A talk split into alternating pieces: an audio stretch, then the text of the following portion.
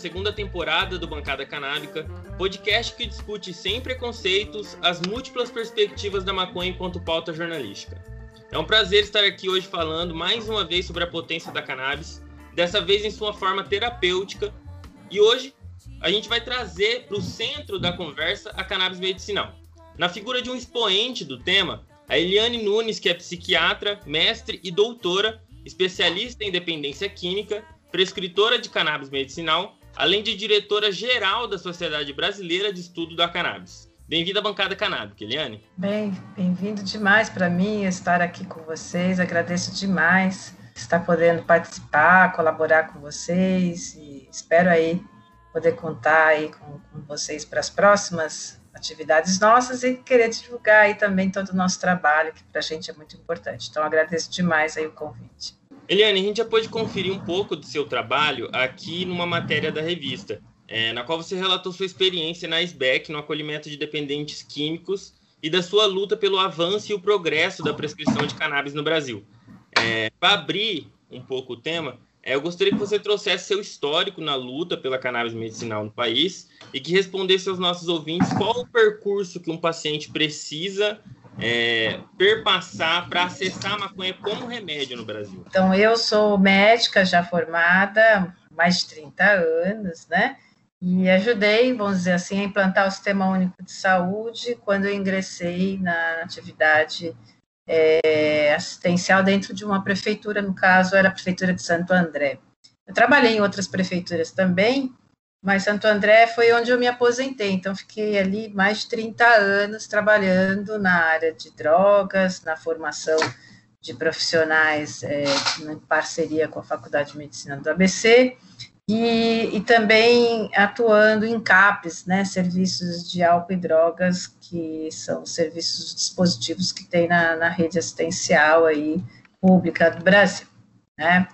Então, assim, desde desta época, então, assim, desde que eu era jovem, como vocês, eu já fui para a área de álcool e drogas, porque era uma área que me interessava bastante, e a gente já usava cannabis como redução de danos, né, principalmente para pacientes usuários de crack. Né? Então, se a gente tinha alguma droga que a gente pudesse fazer com que o paciente escolhesse, sempre era a maconha que deixava o paciente mais calmo, né?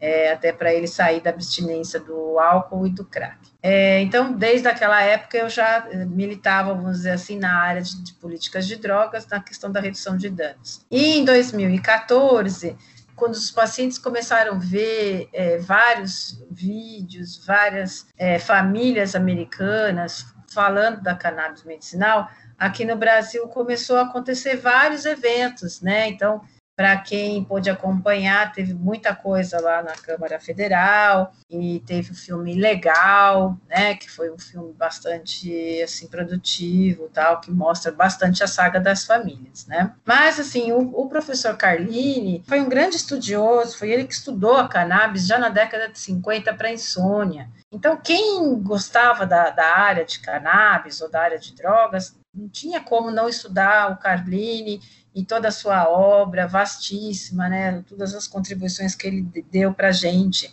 porque ele foi o primeiro pesquisador brasileiro a estudar, por exemplo, o uso do canabidiol em epilepsia, isso na década de 70, então você imagina que desde a década de 70 a gente já sabe que CBD é muito bom para epilepsia. Em 2014, quando a gente começou assim a, a, questionar era ilegal, né? Então o paciente não tinha acesso a cannabis, o uso medicinal da cannabis de jeito nenhum, né? Era ilegal. Ainda, ainda é para muita gente ilegal, porque o acesso é muito difícil, né? Geralmente os, os pacientes conseguem só através de uma consulta médica, né? E a consulta médica tem custo, porque são poucos os lugares que é permitido que, que médicos dentro do serviço público possam prescrever porque isso é entendido pelo serviço público como uma possível fonte de judicialização. Então, existem portarias, por exemplo, aqui no estado de São Paulo, onde o médico só pode prescrever medicamentos que estão ali na tabela SUS, porque se ele prescrever qualquer outra coisa, o paciente pode ir lá e fazer uma, um requerimento para que a Secretaria de Saúde do estado, o município, pague, que é o que está acontecendo agora né, com a judicialização do CBD, né, dos importados, onde às vezes um único paciente recebe 250 mil reais em remédio do, da Secretaria de Saúde. Então, por falta de uma política pública na área de cannabis, hoje é feita a judicialização e muito dinheiro está sangrando do Sistema Único de Saúde, né? Então, hoje, um paciente, por exemplo, que ele queira fazer um tratamento de cannabis, ele precisa ir no médico, o médico vai prescrever ou um óleo importado para ele ir na, na Anvisa fazer a sua autorização, ou ele pode prescrever um óleo artesanal, que a gente poderia dizer um óleo brasileiro, que é o, o mais conhecido, é o da Brace. Então, de 2014 para cá, só a Brace é a única entidade que conseguiu ter uma autorização judicial não é uma autorização da Anvisa. E recentemente a APEP tinha conseguido, mas a Anvisa recorreu. Na semana passada, é, a Associação Cultive é, conseguiu para 21 de seus associados, quase como um clube, né, de pacientes que, que agora vão poder plantar junto lá na, na sede, provavelmente, né, então, assim, é muito pouco para o Brasil ter três entidades e as outras sempre se deparam é, com juízes bem retrógrados que não conseguem perceber né, a importância do associativismo no Brasil. Porque é, se, se, esses 250 mil fossem divididos em cinco, 50 mil para cada entidade, a entidade conseguiria se estruturar para começar a fazer a produção do óleo para os seus próprios associados. Não estamos nem falando de venda, né? Estamos falando de uma oficina, de, de várias coisas, como se fosse a farmácia viva, né? Ter um serviço uh, preparado para.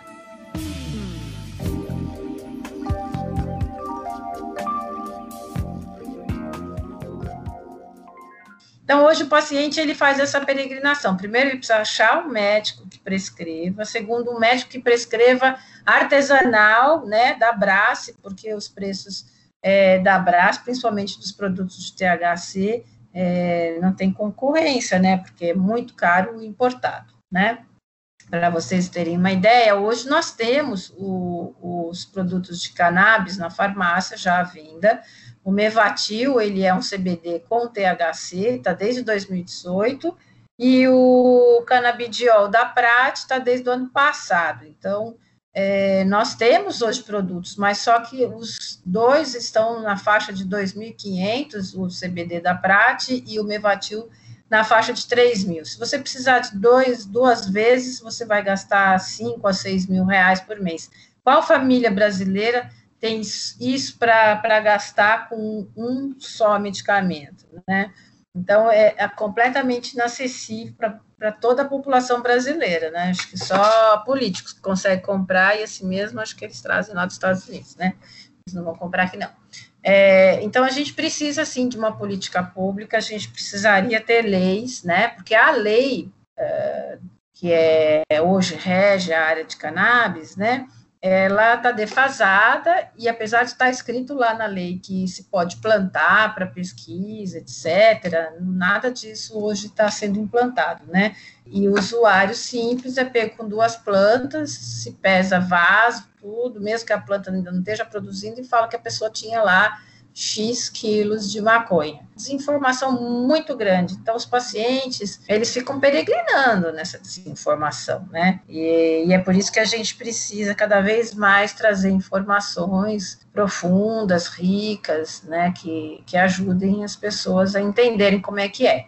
E mesmo com esse, todo esse potencial de cura comprovado, a maconha medicinal no Brasil ainda é um grande tabu, sofre com fake news, ataque do conservadorismo. E a luta por essa medicação e o estudo da cannabis, como você falou, ele se personificou na figura do, do Elisaldo Carlini, né, que nos deixou ano passado. Um desses legados que ele deixou foi a colaboração para o surgimento da PL 399 de 2015, que legaliza o cultivo para fim medicinal e que agora leva o nome dele. Em que contexto surgiu a SBEC? Tem a ver com essas lutas do Carline, é, com esse contraponto aos ataques? Ela surgiu de um grupo de amigos, né, médicos prescritores, que anteviam que poderiam ter problemas aí enquanto não tivesse essa regulamentação, né?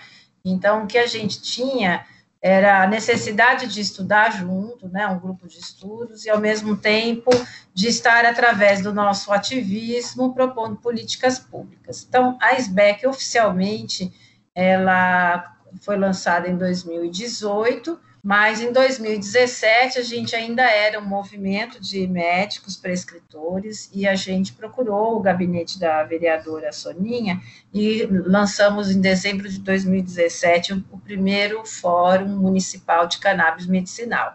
Nós já estamos na sexta, é, esse ano vamos para o sétimo, né, fórum, se Deus quiser, ainda em abril, vamos estar ainda organizando para ver a melhor data, por conta do Covid, né? A gente teve vários problemas. É, e aí, assim, a SBEC surge nesse, nesse contexto, né, de juntar médicos e profissionais, porque também não adianta ter só médicos, né, porque assim, você pode prescrever, por exemplo, uma cannabis para uma criança autista, e aí essa criança começa a receber, de repente ela chega na creche, é, a mãe fala que está usando óleo artesanal e é denunciada, como a gente já viu isso no Conselho Tutelar. Então, precisa de assistentes sociais, de psicólogos, de outros profissionais da área da saúde que entendam do que, que a gente está falando, né? Porque aí você passa a pessoa, por exemplo, num psicólogo, o psicólogo é contra a maconha, aí ele acha que aquele paciente está se embriagando de óleo né? Tivemos esse cuidado, né, de, de, colocar também os pesquisadores na área da cannabis, porque um profissional, por exemplo, um agrônomo, ele não é um profissional da área da saúde, mas a partir do momento que ele estuda cannabis para uso medicinal, ele é um pesquisador da área da saúde, né? Então a gente tem que ter essa visão e apesar de, de haver assim muito interesse hoje, talvez até já exista mais de uma é, associação de médicos para cannabis, a gente acredita que também não tem que ser só uma coisa da própria medicina, tem que ser apropriada por todas as, as profissões. E o Elisaldo Carlini, ele sempre é o nosso mestre, né? O grande mestre, nos ensinou muito, né? Então eu é, sempre eu acompanhei em todos os seminários que ele fazia, estava ali muito atenta, por quê? Porque ele sempre estava trazendo novidades nesta área, né? E ele, até o último minuto, se chamasse ele, ele tivesse condições, ele tivesse, não tivesse internado, ele ia para as reuniões. Então, realmente, é, durante a PR, ele esteve lá, ele fez o depoimento, e foi muito emocionante, né? Porque sempre a gente é, via a disposição dele, mesmo ele com todo o seu problema de saúde, do alto dos seus 90 anos, nos ensinando que é ativismo, né?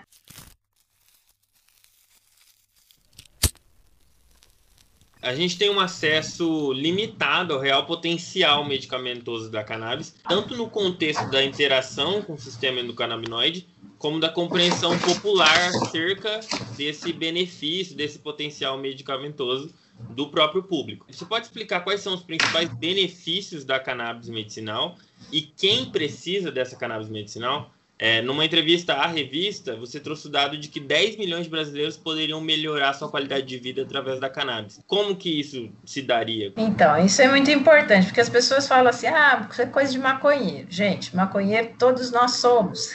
Brincadeira, mas enfim, todos nós temos o sistema endocannabinoide, ou seja, nós temos uma maconha endógena, se chama anandamida, tá? Então, o que hoje se sabe é que quando o sistema endocannabinoide está desregulado, para cima ou para baixo, ou ele está hiper, ou ele está hipo, né? Ou seja, tem pouca anandamida ou bastante anandamida, ele pode deflagrar problemas. Então, se você, por exemplo, tem um sistema hiperexcitado, como no caso do autismo, e você vai lá e dá uma substância rica em, em, em, CBD de um óleo integral, é como se você desligasse a chavinha, né? Então aí a anandamida volta ao seu nível adequado, né? E a criança melhora. Aí você vê, por exemplo, no Alzheimer, onde o paciente geralmente tem hipo, né? Então ele tem pouca anandamida. A hora que você dá a cannabis sativa rica em THC, você estimula a produção de anandamida, porque o THC ele é igualzinho a anandamida, só que é um fitocannabinoide, enquanto nós produzimos os endocannabinoides. Por isso que hoje, e não é de hoje, né, de 92, mas desde 92 se sabe que todos os seres vivos têm um sistema endocannabinoide. E agora a grande pergunta, mas por que, que isso não é estudado na faculdade de medicina? Ué, porque quem determina o currículo da Faculdade de Medicina é a indústria farmacêutica, né? Então, são eles que dizem o que os médicos devem ou não devem saber. Se os médicos hoje tivessem o estudo do sistema opioide, que é um outro sistema de regulação, e o sistema endocannabinoide bem detalhado, eles iriam fazer a pergunta: bom, mas como é que eu faço para tratar esse sistema endocannabinoide? Aí a gente vai ter a resposta: é a cannabis. Então, hoje, nós sabemos que a cannabis faz uma regulação desse sistema, né? A, não é qualquer cannabis, certo? Não é a cannabis prensada, mas mesmo a cannabis prensada, vamos dizer assim, para algumas pessoas tem um efeito relaxante, um efeito como remédio para dormir. Tem muita gente que fuma um baseado de noite para dormir, né? E aí você fala que isso é recreacional? Não, isso é tratamento. Aliás, eu nem acho que existe recreacional, né? Porque se um adolescente, que não é o certo, mas se ele tem um déficit de atenção e hiperatividade, é, e ele não é tratado, ele vai usar substâncias que acalmam. Então, ele vai usar o álcool, ele vai usar cannabis. Se é uma criança, um adolescente deprimido, se ele não for tratado, ele vai atrás de uma cocaína, porque cocaína é um estimulante, ele vai atrás de estimulante quando ele é deprimido. Então, é da natureza humana se automedicar, do mesmo jeito que antigamente as nossas avós ensinavam a fazer uso de chá. Aliás, as nossas avós, né, da matriz africana, ensinavam a usar liamba, a liamba para acalmar os nervos, a liamba para ajudar a mulher a ter um bom parto, a liamba quando as pessoas tinham é, um ictus ou um AVC, e nós perdemos esse saber. Na década de 30 do século passado, os médicos sabiam usar cannabis. É, o primeiro livro da Merck, né, que até hoje a gente adora, né, esses manuaizinhos da Merck. Então, o primeiro manual da Merck de 1800 e bolinha já tinha cannabis lá como indicativo para muitas patologias. Então, ia desde diarreia, tosse, paciente nervoso para verminose, tinha uma série de formas de tratar. Por quê? Porque a cannabis sempre foi usada pelo ser humano é, para tratar muita coisa, e, e, cada cepa é de um jeito, cada tipo da cannabis serve para alguma coisa diferente. Então, não existe uma cannabis, existe uma espécie que é dividida em várias subespécies, e aí essas que foram pelo homem, do mesmo jeito que ele criou vários tipos de feijão, e tem quem gosta do feijão preto, feijão branco, feijão carioquinha, é a mesma coisa a cannabis, né? A cannabis também, ela foi cruzada em diversas cepas, uma cannabis mais calmante, uma cannabis que dá mais vontade de fazer serviço. Só que tudo isso está sendo redescoberto, porque na década de 30, com a pressão que teve, foi encoberto. E no Brasil, é um século antes até, porque se na década de 30 do século passado começou a proibição, aqui no Brasil começou em 1830 com a lei do Pito do Pango, onde se proibia que os negros é, tocassem samba, fizessem a, a, arte da capoeira e não pudessem usar o pango, que na época era como se conhecia cannabis, né?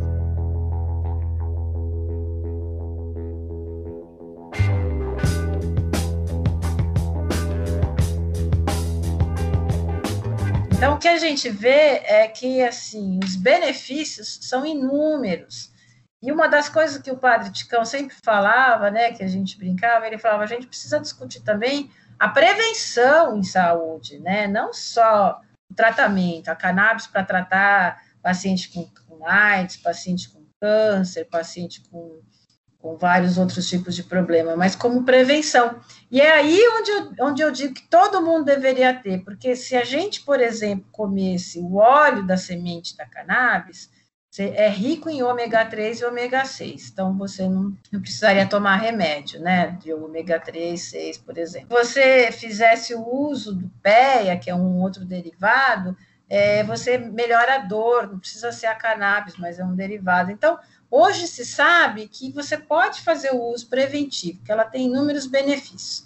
Mas no Brasil ainda tem né, a bancada do terror que fala que a cannabis causa delírios, né? Então, causa mesmo, em quem é contra, que as pessoas ficam delirando lá, dizendo que a cannabis, não existe cannabis medicinal. Eu vi isso da boca de uma pessoa, de um médico, quando tá bom, então não tem mesmo, vamos corrigir, né? Não tem cannabis medicinal, é o uso medicinal da cannabis. Cannabis é uma planta, e como qualquer planta, você tem que saber para que ela serve e saber a dose tóxica. Graças a Deus não tem dose tóxica de cannabis, né? Ainda não se chegaram, né? Eu até brinco, só uma tonelada caindo na cabeça que você morre, porque não tem. Agora tem que estudar, e aí já está estudado, né? As pessoas falam, não tem artigo científico, bom, então não leram, então pararam de estudar na década de 70, né? Porque o Carlini tem um artigo de 79 falando de epilepsia e cannabis. E, e cada vez mais tem mais artigo. Agora, como a cannabis é proscrita, né? Ela é proibida no mundo agora, só o ano passado que a, que a OMS é,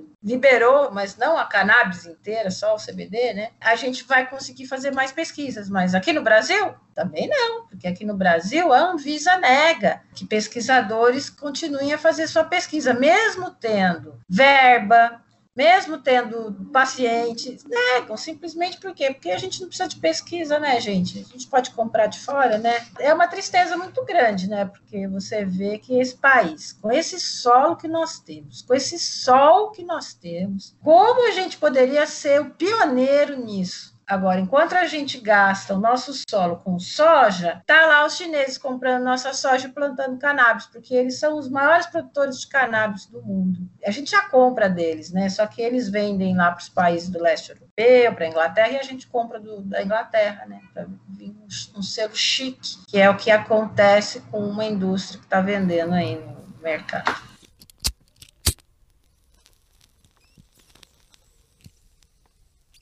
E além do, do fomento ao estudo científico e ao cultivo para paciente, e aqui vale citar o brilhante movimento da movimento de mães jardineiras, do qual você faz parte, é, a SBEC tem um trabalho de difusão da, da, da, informação muito importante.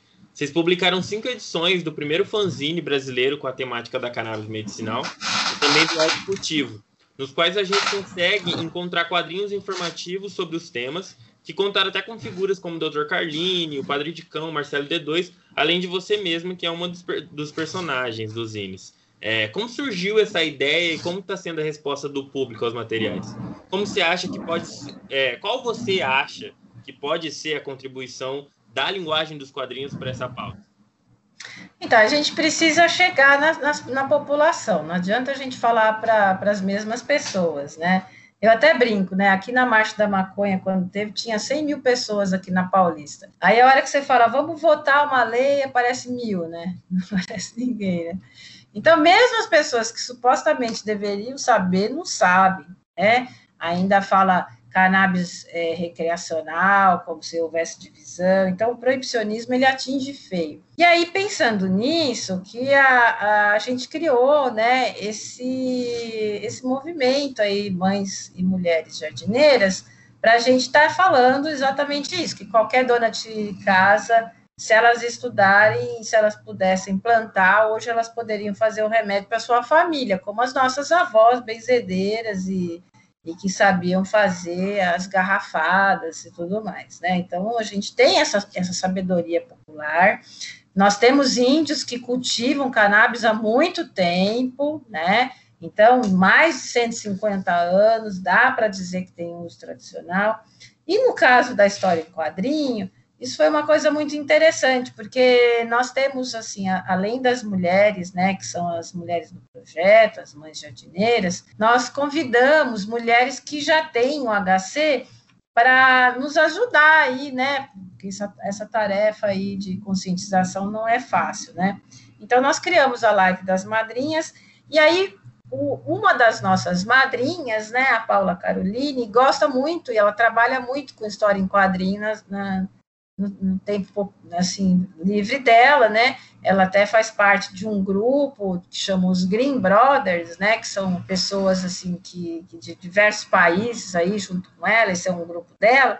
E eles doaram para pra, as mães jardineiras 10 fanzines, né? Então, nós já lançamos cinco fanzines, então, a cada live a gente lança um fanzine praticamente, né? Então, na live de agosto, nós lançamos o primeiro fanzine que foi em homenagem ao Padre Ticão, né? Então, nós criamos lá o personagem do Padre Ticão. Depois, nós fomos lançando outros fanzines, né? E, e, e, já, já, já lançamos cinco fanzines, né? Tanto é que no, no, no, ano passado, em dezembro, na festa, aí tá até o Marcelo D2 lá também, né? Porque o Marcelo também entrevistou a gente lá, levou a gente no projeto Mães Jardineiras para conversar, né? No, numa live lá com ele, então também nós fizemos lá o personagem do Marcelo D2 aí fazendo é, a banda Full Spectrum, né? Assim, né? Para brincar um pouquinho com essa coisa da, da, cannabis, né? E agora que veio mais, né? Mais personagens, tanto na SBEC quanto em outros lugares também, né? E, e, é muito engraçado, porque, assim, por conta do fanzine, vários alunos entregaram seus TCCs fanzines também, né? Então, é, é, legal esse tipo de linguagem, né? Porque aí, assim, estimula as pessoas a desenharem, é, estimula as crianças, né? Porque aí as crianças também começam a desenhar. Aí é outro tipo de linguagem. Então, acho que a gente tem que falar para outras pessoas, não para nós mesmos, porque a gente fala sempre para a gente, né? Para os ativistas, é sempre um público bem no próprio umbigo. Então, agora a gente tem que chegar nas crianças, a gente tem que chegar na, nos adolescentes. Tem até um personagem que está sendo construído, vou falar aqui. dar um spoiler de mim mesma. Exclusivo. É, que é, é aí já estamos na dúvida do nome. Eu já dei o nome de Bela, porque eu acho legal, que é a ovelha verde da família, né? É, é, bem aquela história da, da, da Rita Lee, né? Que ela falava a ovelha negra da família. Então, só que a gente quer agora mudar, porque eu até brinco com os meus pacientes quando eles vêm procurar, né? Querendo saber como é que faz para fazer o uso da cannabis e tal. E aí eu brinco, falo, mas não tem nenhuma ovelha verde da família para te ajudar?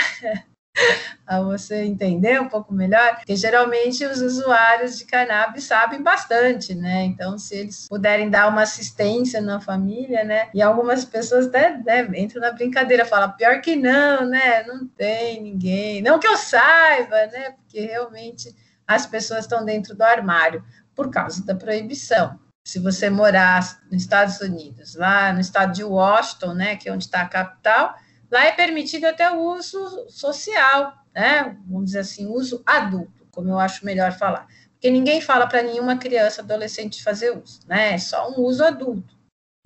Ou um uso medicinal, né?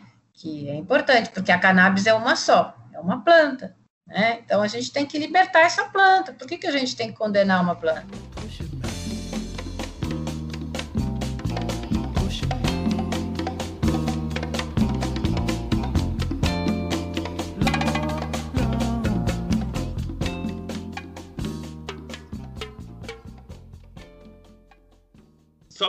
Ficar claro para quem está ouvindo, é, qual que é a importância de tocar nesse assunto do autocultivo?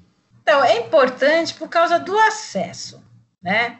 Nós não temos acesso, porque nem eu, que sou médica, que tenho um salário maior do que a população, né? Não é muito maior, mas um pouco maior, não teria como como bancar um tratamento, por exemplo, para um paciente de câncer. Quando, na verdade, se esse paciente tiver alguém da família que possa plantar para ele, ele vai plantar com 150 reais por mês. Né? O que, que ele vai precisar? Cinco vasos, uma terra bem legal, um adubo na fase vegetativa, um adubo na fase de floração e as sementes, né, que é o mais importante. A gente até fez as continhas, nós estávamos fazendo um edital esse final de semana, 200 reais. Com 200 reais, a pessoa pode fazer o cultivo dela. Estamos colocando as sementes, mas não é barato? Agora, imagina você comprar R$ 2.500 um único vidro, que você não sabe se vai dar para 5, 10, 20, 30 dias. Com 200 reais, em três meses, essa pessoa já tem uma produção.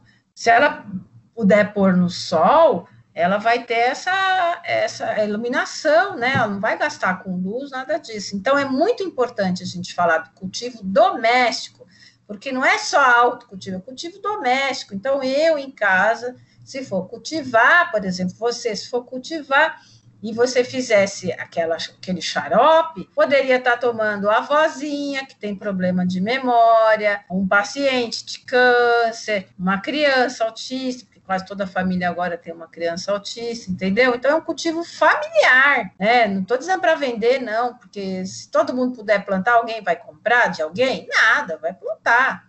Compraria da farmácia se fosse 100 reais, mas nós não estamos falando de 100 reais. Mesmo que eles abaixem, eles não vão abaixar muito, porque esse preço é em dólar. Esse preço lá fora é, é cotado, é bolsa de valores. Por isso que aqui é proibido, porque tem muita gente, muito importante, no Brasil ganhando dinheiro. A começar lá dos barões da Anvisa, dos políticos. Tem gente ganhando dinheiro, porque não é possível você tá antenado no mundo, tá vendo que todo mundo está fazendo leis. Aqui de perto, olha, Paraguai tem, Uruguai tem, Argentina tem, Chile tem, Peru tem, Equador tem. Pô, todo mundo tem, menos a gente. Até o Líbano tem, entendeu? Até a Tailândia, que, que, que, que manda as pessoas morrerem se fizer tráfico, tem. Bom, a China nunca deixou, né? de produzir. Então, todo mundo está correndo atrás do ouro verde. E nós estamos aqui ainda aprendendo, que nem fizeram agora essa semana, uma secretária do meio ambiente, com seis plantinhas que estavam na vega, nem flor tinha. E falaram que ela tinha seis quilos de folha. Gente, desde quando folha tem THC? Folha é folha, gente. Folha é, é, é material para você fazer fibras, né? Então, até aí tem desconhecimento, né? Infelizmente, dos nossos policiais, né? Eles não fazem isso porque eles são maldosos, é porque a lei os obriga. E eles ganham pontinhos, né? Por prender pessoas, enquanto a gente sabe que o grande dono do tráfico de drogas não está nas favelas, né? Na favela é atacado, né? Perdão, varejo, né? Quem organiza o atacado está viajando de, de helicóptero, né? Ou de avião presidencial. Além dos trabalhos de divulgação científica e das mães jardineiras, é, onde mais você tem atuado como médica prescritora?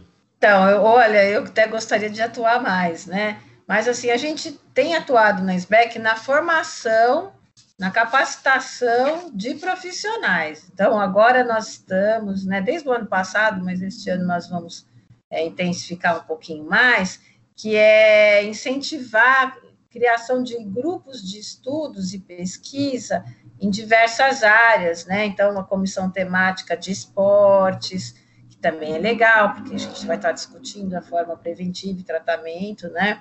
A comissão temática de dor e fibromialgia, a comissão temática de psiquiatria, de neurologia. Então, nós estamos hoje também interessados em capacitar os profissionais para que eles tenham cada vez mais entendimento de como fazer a prescrição, de como acompanhar os profissionais, né? Então, acho que é muito importante também não só levar informação para a população, mas formar os profissionais, né? E dar suporte para os estudantes, porque como os estudantes não têm é, nas suas faculdades essas matérias, então a gente quer estimular também para que os estudantes montem ligas de cannabis nas suas faculdades, né, para que eles possam estimular os professores também a serem críticos, porque quando eu vejo muito comum isso, né, os, os alunos chegam para mim e falam, doutora Eliane, dá para você ser minha co-orientadora, porque minha orientadora não sabe nada ou doutor Eliane, olha, meu professor não aceita esse meu TCC, tive que mudar. Então, as escolas também cerceiam o direito dos alunos de fazerem estudos. Então, se você começa a mostrar mais informação também para a classe acadêmica, aí a gente pode, quem sabe, melhorar aí o nível de estudos dentro da, da, da própria academia, né?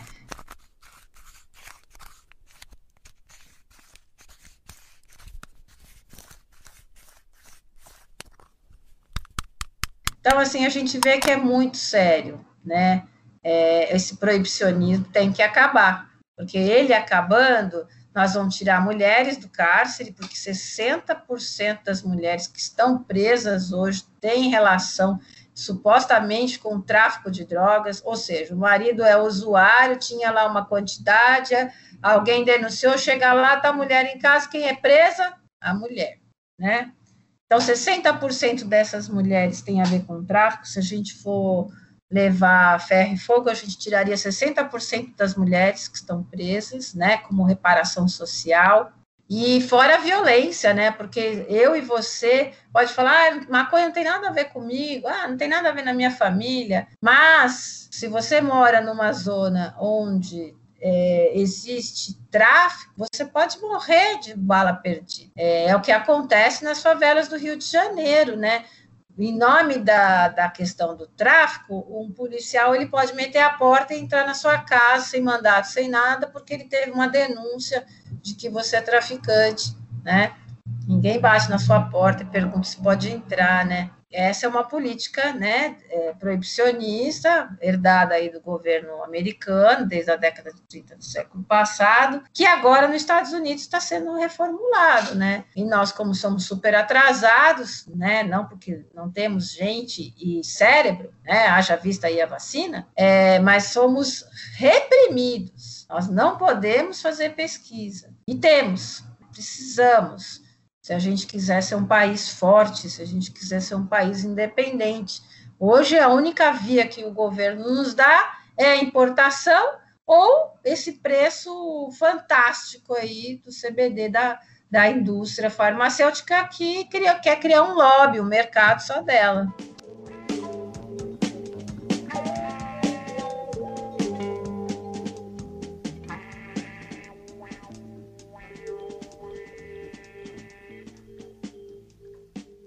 Só para a gente terminar, Eliane, é, baseado nessa triste realidade que a gente vive no país, de é, tanta falta de conhecimento e falta de interesse em conhecer, é, qual a sua projeção para o futuro da pauta medicinal no Brasil?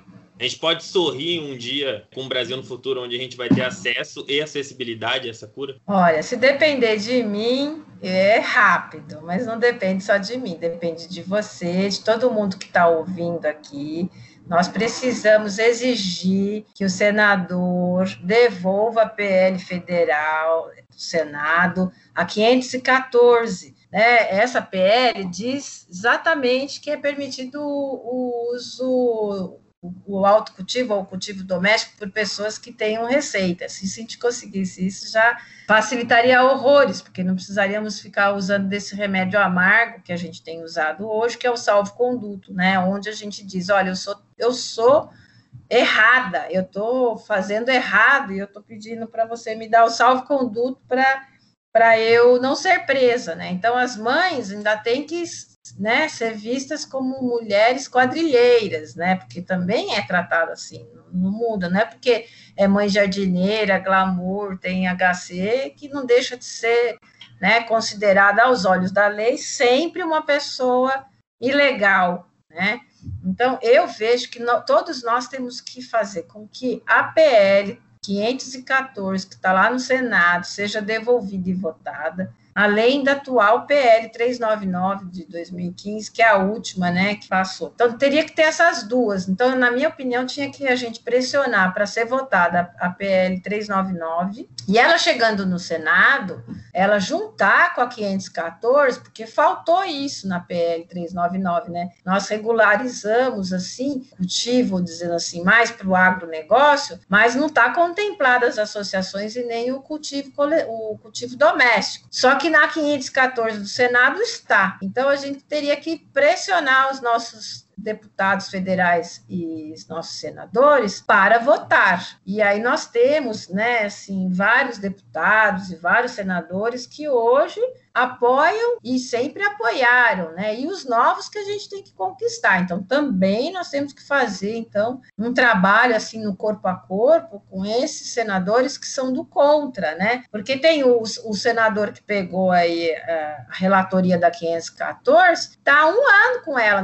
sentado em cima. E porque ele é amigo lá do povo do Sul, né? E ele também é, então ele não, não, não, entrega, não devolve. E a gente precisa colocar isso como pauta, porque hoje ele é, como é nos Estados Unidos, durante a Covid, de extrema necessidade. Lá nos Estados Unidos até pensaram em fechar os dispensários e não foi fechado, porque foi garantido o acesso dos pacientes. Por quê? Melhor insônia, melhor ansiedade, né?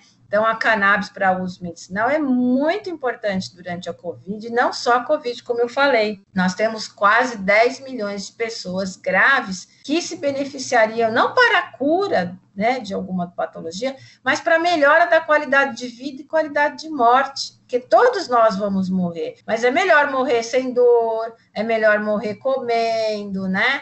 Então, é importante que a gente ponha a mão na cabeça e veja a cannabis como a solução não só para o agronegócio, mas para muitas famílias que precisam daquele medicamento paliativo, né? Então, eu como médica, gostaria de prescrever para todos os meus pacientes a cannabis, como eu faço, mas que eles tivessem acesso, porque eles têm que, além de passar na consulta comigo, que é particular, aí eles têm que comprar ou o importado ou o nacional, e isso é caro. Se ele pudesse, com essa receita, ir lá, né, como é no Chile agora, com a lei né, do cultivo seguro, avisar a delegacia da região dele que ele vai plantar, e a delegacia olha lá ele, vai lá visitar ele de vez em quando, até para protegê-lo, né? Pronto, né? Nós teríamos resolvido um baita problema, fora que a gente iria criar um mercado, é, não de, de, de, cannabis, porque quem, quem pode plantar não vai plantar, vai comprar, né? Mas de terra, de adubo, de vaso, de outros materiais que você precisa para extração. Então, impulsionaria a economia. Fora outras coisas que você pode usar da cannabis, né, como o próprio tecido, a própria cannabis, ela limpa o chão, então você pode usar, no, no, depois que você plantou soja, você pode fazer um ciclo alternativo de cannabis para enriquecer o solo de novo.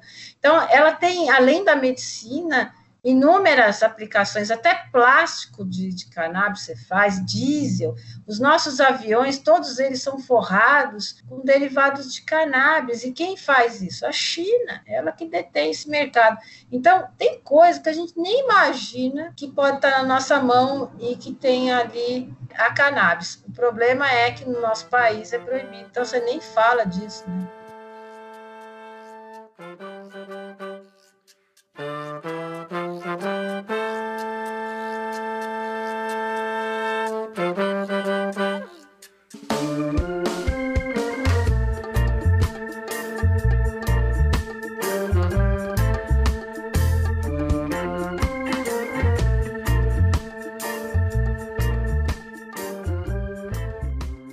Por último, aos nossos ouvintes, fica a dica de como nos acompanhar e colaborar com Bancada Canábica e a revista Badaró. No YouTube ou no Spotify, vocês conseguem acessar todos os episódios da primeira temporada do Bancada e mensalmente estamos lançando os episódios da segunda temporada. Quem quer colaborar com a gente pode acessar o nosso PicPay, arroba e escolher um pacote de sua preferência, o que nos ajuda a continuar produzindo nosso conteúdo com ainda mais qualidade. Não esqueçam de seguir a gente nas redes, arroba Revista Badaró. Até mais!